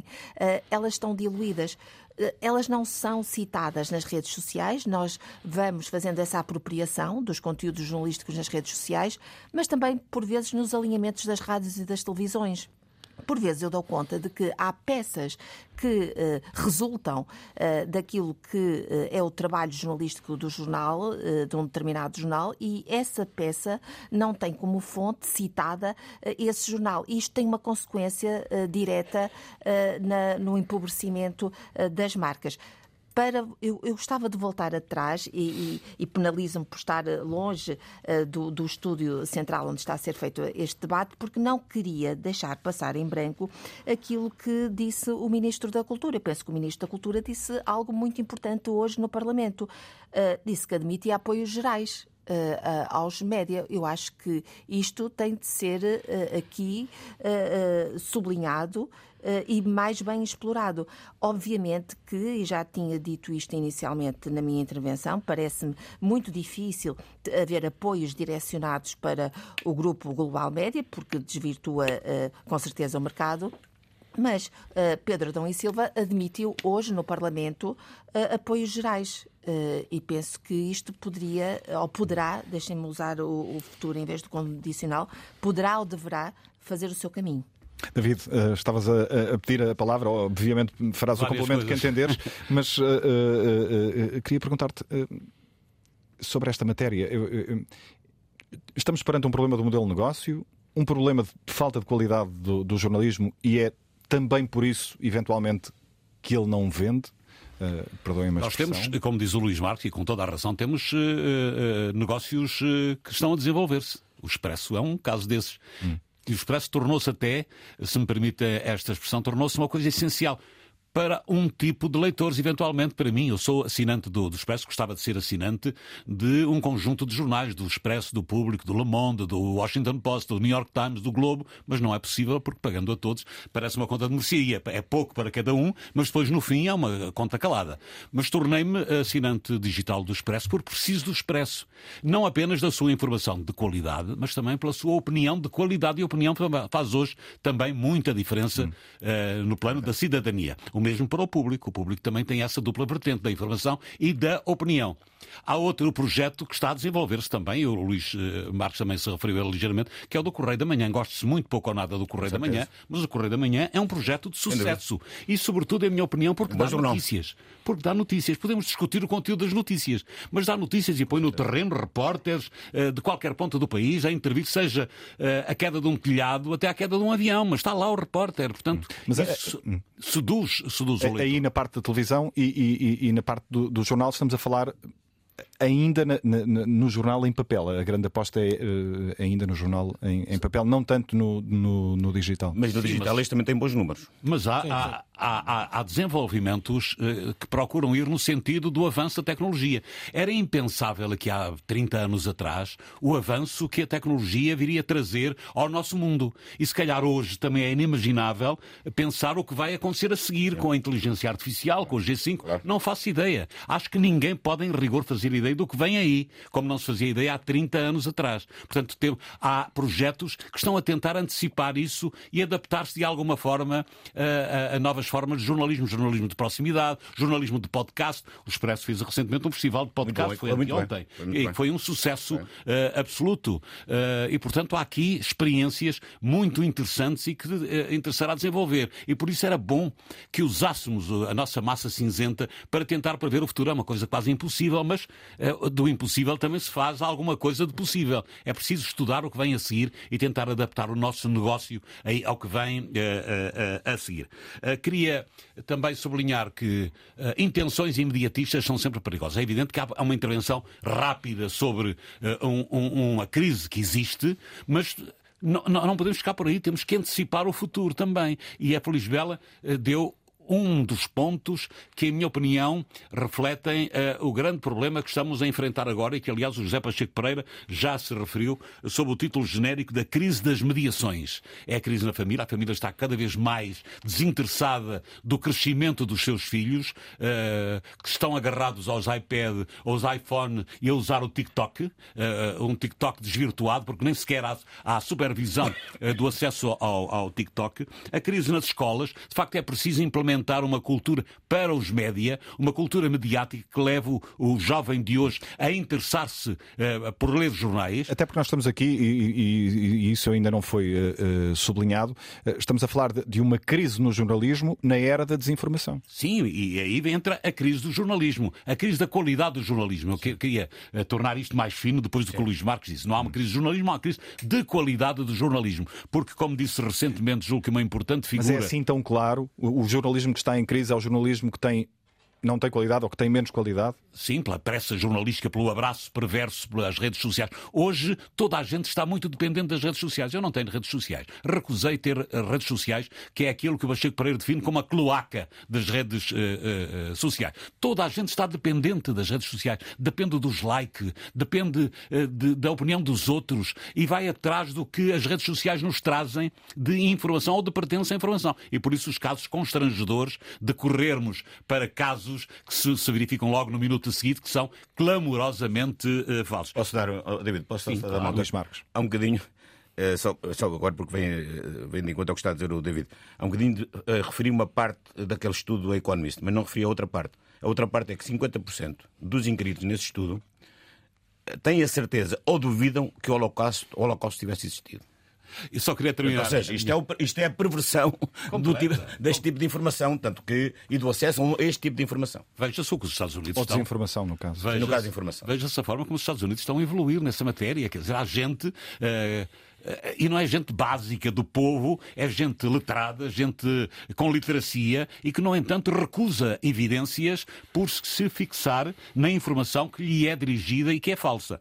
Mas queria sublinhar que a crise da qualidade do, do jornalismo tem a ver com, com isso, com o abraço das redes sociais que torna o jornalista muito dependente uh, disso, uh, a, a dependência do jornalismo crescente em relação às agendas políticas económicas e outras e dependente das agências de comunicação e também um jornalismo eh, que não cuida do rigor e da sua própria independência. É verdade que os órgãos de comunicação social têm enormes responsabilidades eh, na forma como o jornalismo foi caindo numa situação profissional precária. Porque há muitos anos já ouviram falar das rescisões amigáveis que levaram para fora do jornalismo a sua classe média. Digamos que aqueles jornalistas com alguns cabelos brancos, mas não totalmente brancos, e que serviam de intermediação entre os que entravam e os que iam saindo. E quando houve essa vaga de eh, rescisões amigáveis, não se interessaram as gestões, não se interessaram as administrações se nessa vaga iam os seus melhores jornalistas. Estavam, eh, não queriam saber, queriam saber é se podiam alijar a carga da sua, eh, da sua mochila. E, portanto, fomos caminhando cada vez mais para jornalistas jovens, saídos das universidades, frágeis, com pouca capacidade de, de, discussão e de reivindicação, jornalistas que foram sendo cada vez mais empurradas para pés de microfone, sem nenhuma capacidade e servindo depois eh, em, em imagens que são penalizadoras do jornalismo. Eu não me esqueço, não tiro da cabeça como jornalista, aquela imagem do António Guterres a sair do estabelecimento prisional de Lisboa, no caso Casa Pinto, estava preso o Paulo Pedroso, ele tinha de visitar o Paulo Pedroso Poderoso, desceu a, a, a, Rua Castilho, perseguido por uma chusma de jornalistas a quererem saber tudo, e o António Guterres, que não queria falar, parou e disse: Vocês já viram a figura que estão a fazer? E é isso que está a acontecer hoje de novo. Foi o caso de Casa Pia há muitos anos, mas qualquer caso leva os jornalistas a, a, a, a violentarem-se, correndo atrás de objetivas fontes de informação que têm um objetivo pleno. Veja-se como jornalistas vão à porta de gente que vai ser visitada pelo Ministério Público. Isso é uma violação do próprio sentido jornalístico e depois a sua adesão ao, a um processo que leva imediatamente a vai demitir-se, quer demitir-se, precisa de se demitir, o jornalismo precisa de cuidar do seu rigor e da sua eh, independência. E eu queria citar apenas o Martin, Martin eh, Baron, que foi eh, do Boston Globe e que foi do Washington Post, que disse que o futuro do jornalismo não depende apenas da sua capacidade de adaptação às novas tecnologias, mas também da manutenção de valores como a independência e a busca da verdade. Isto é essencial. E é só nesse ponto que eu sublinho que o jornalismo de hoje tem uma qualidade muito fraca. Arões de Carvalho, o jornalismo também é culpado pela, pelo atual estado de coisas? Também é, quer dizer, eu partilho de, de, das observações feitas pelo David Borges.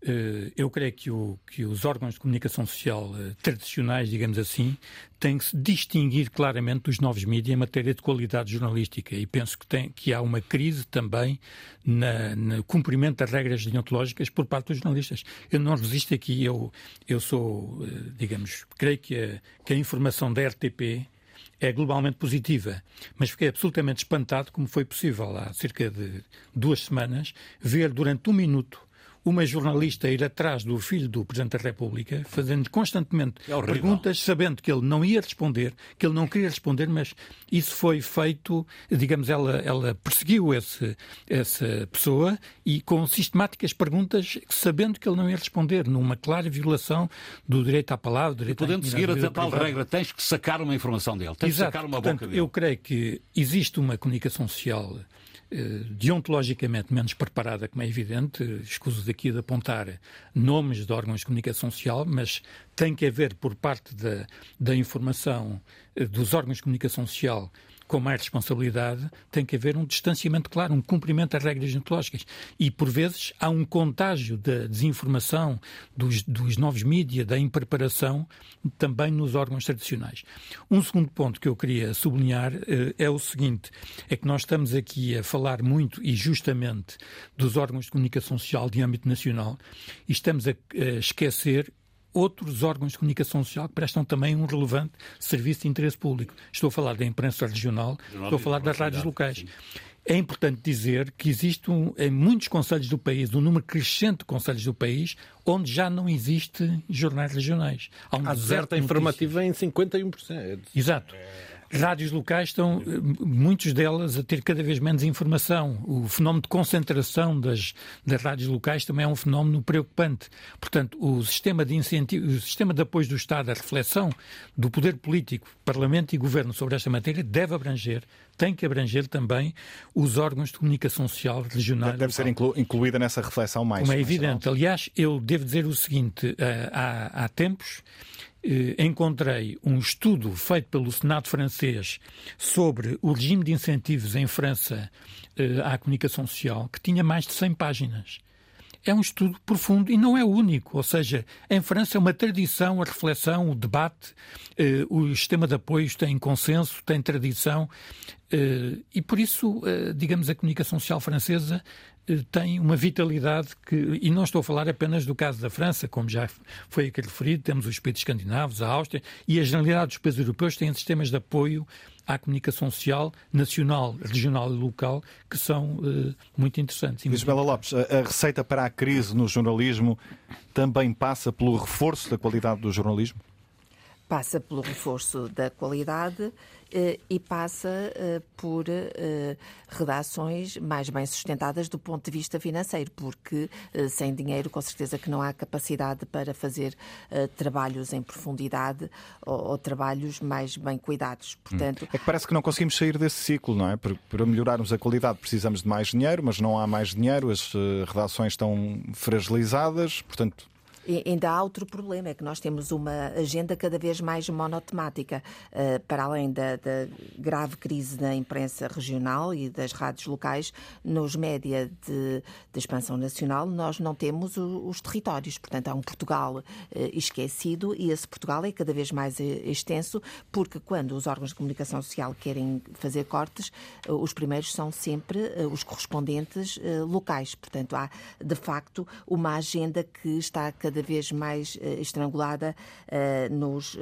entre o Porto ou entre o, o norte litoral e, e, Lisboa. Portanto, há de facto um esquecimento grande no pequeno, do pequeno Portugal que somos, porque o, o, país é muito pequeno e as centralidades são cada vez maiores.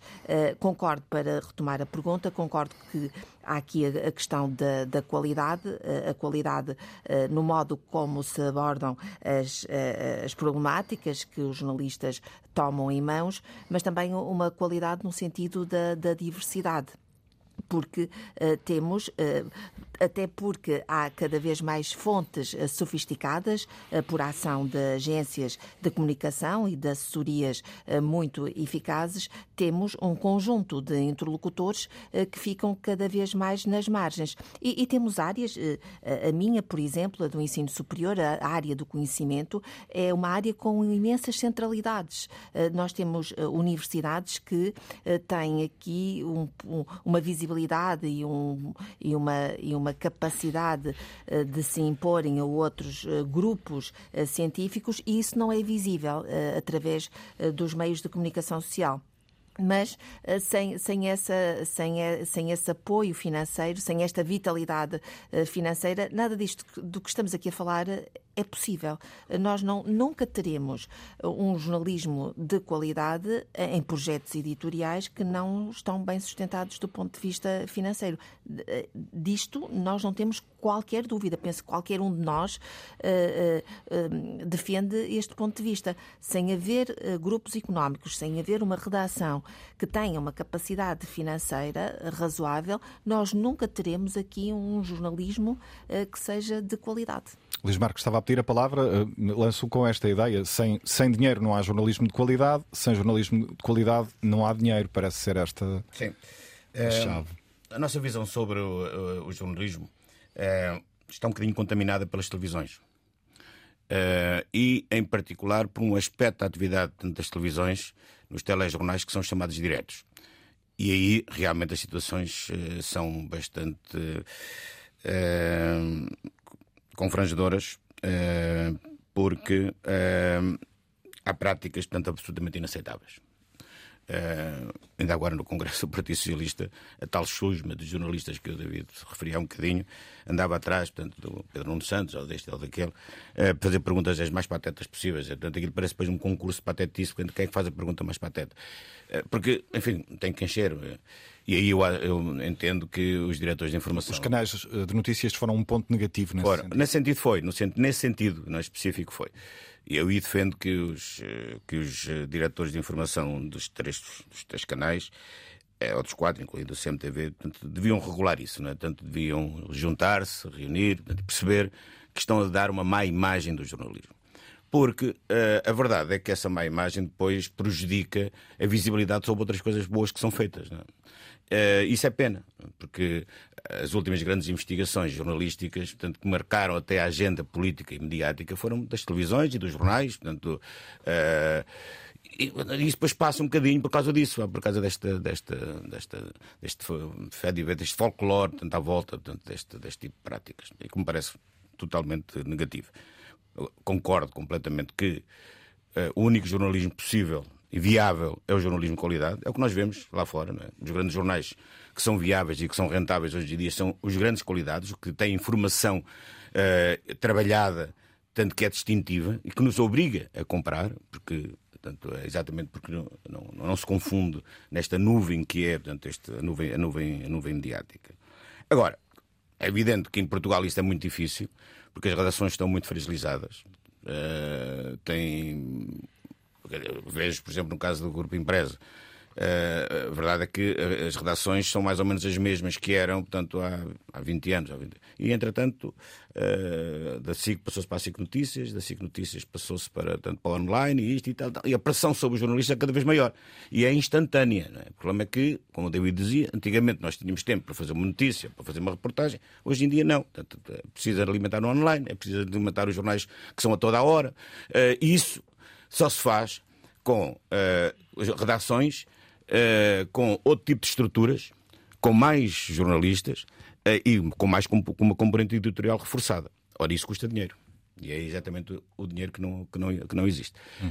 Como sair disto? Como sair disto é, é um processo lento, é um processo em que as empresas de média e aí o Estado pode ajudar, têm que convencer portanto, os, os portugueses e os consumidores de que vale a pena apostar no bom jornalismo, que vale a pena consumir bom jornalismo. Isto, isto tem que ser feito pela positiva, não pode ser portanto, pela, pela negativa, tem que ser feito pela positiva e é possível fazê-lo.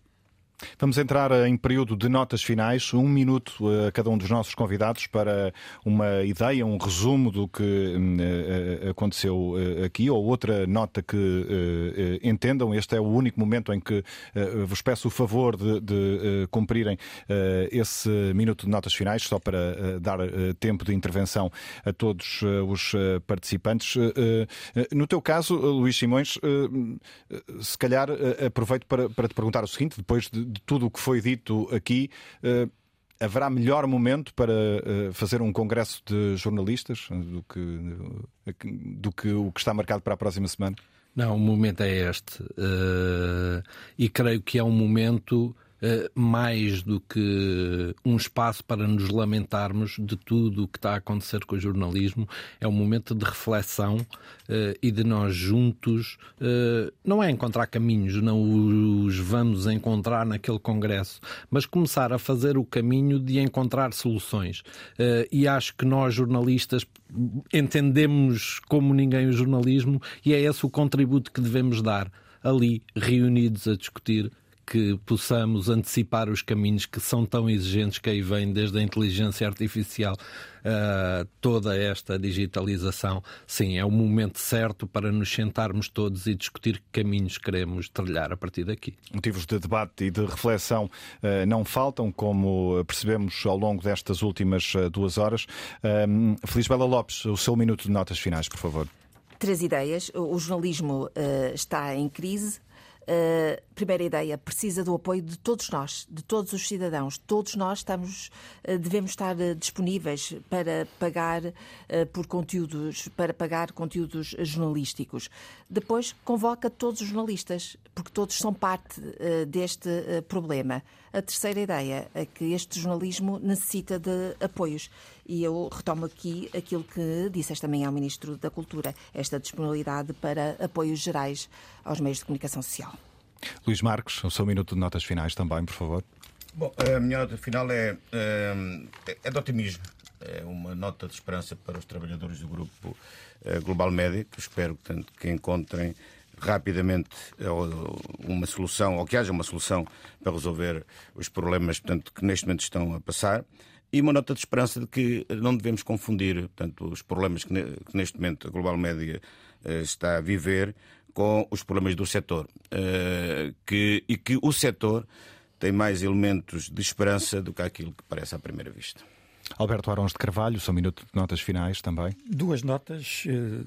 Esta questão da Global Media é obviamente uma situação muito difícil para a empresa e para os seus trabalhadores, mas é preciso encontrar um aspecto positivo o aspecto positivo é que, finalmente, eu creio que o poder político, estou a falar do governo e do Parlamento, acordaram para esta questão e penso que vão sair das próximas eleições, do próximo Parlamento, do próximo governo, medidas que sustentem a comunicação social, os órgãos de comunicação social e que permitam a revitalização de, um, de, uma, de uma oferta que é decisiva para a democracia portuguesa, que é a da comunicação social. Uma segunda nota, apenas para lhes estar em forma também de agradecimento pelo facto do Serviço Público de Rádio ter dado mais um sinal de que está atento a esta questão, quer nos noticiários, quer através deste programa, que está atento a estas matérias e que o Serviço Público de Rádio e Televisão presta um serviço que é insubstituível no panorama português da comunicação social. David Borges, um minuto de notas finais também, por favor. Um minuto para três dores de alma da TSF, evidentemente, porque fui um dos fundadores da TSF, uh, teve sempre um percurso muito acidentado e, portanto, não estranho que tenha mais este obstáculo no seu caminho. Espero que o ultrapasse. A dor de alma de um diário de notícias que tem em si todo o peso da história da comunicação social. Eu estive muitas vezes no interior do edifício de Notícias e senti esse peso histórico do DN. E a Voz do Norte, JN, que é para mim, se calhar, a, a coisa mais incompreensível, sendo a última grande voz do Norte, que não haja já um movimento em marcha do Norte, de alguma fundação, de alguma associação dos nortenhos ou dos portuenses, no sentido de pegar em mãos este projeto JN e fazê-lo vingar dos três. Penso que é aquele que mais facilmente poderia sair desta crise se houvesse um movimento de facto interessante que apagasse no jornal. Parece que é. Luís, uh, Luís Marcos? que é bom. Que é bom, que é bom. Oxalá. Luís Marcos, uh, um minuto de notas finais. Estamos mesmo entre jornalistas, uh, todos cumpriram uh, o tempo, não só cumpriram, como fizeram até menos tempo do que o minuto previsto. Por isso, uma última declaração para ti, Luís, Luís Simões. Eu partilho as dores da alma do David, mas quero sublinhar que aqueles trabalhadores que têm salários em atraso estão todos os dias a chegarem ao trabalho, a tentarem fazer jornalismo, a tentarem fazer jornalismo de qualidade, e essa é uma lição que temos. Não recebem para o fazer, mas estão a fazê-lo porque é a missão que têm. E isso eu acho que devemos agradecer a todos aqueles homens e mulheres que, sem o salário, estão a lutar tanto para fazer bom jornalismo. E isso acho que é uma marca importante. Obrigado a todos pela presença e pela reflexão que aqui deixaram. A produção do Consulta Pública de hoje foi de Alice Vilaça. O programa fica, como sempre, disponível em podcast nas várias plataformas. Nós voltamos de hoje a oito dias.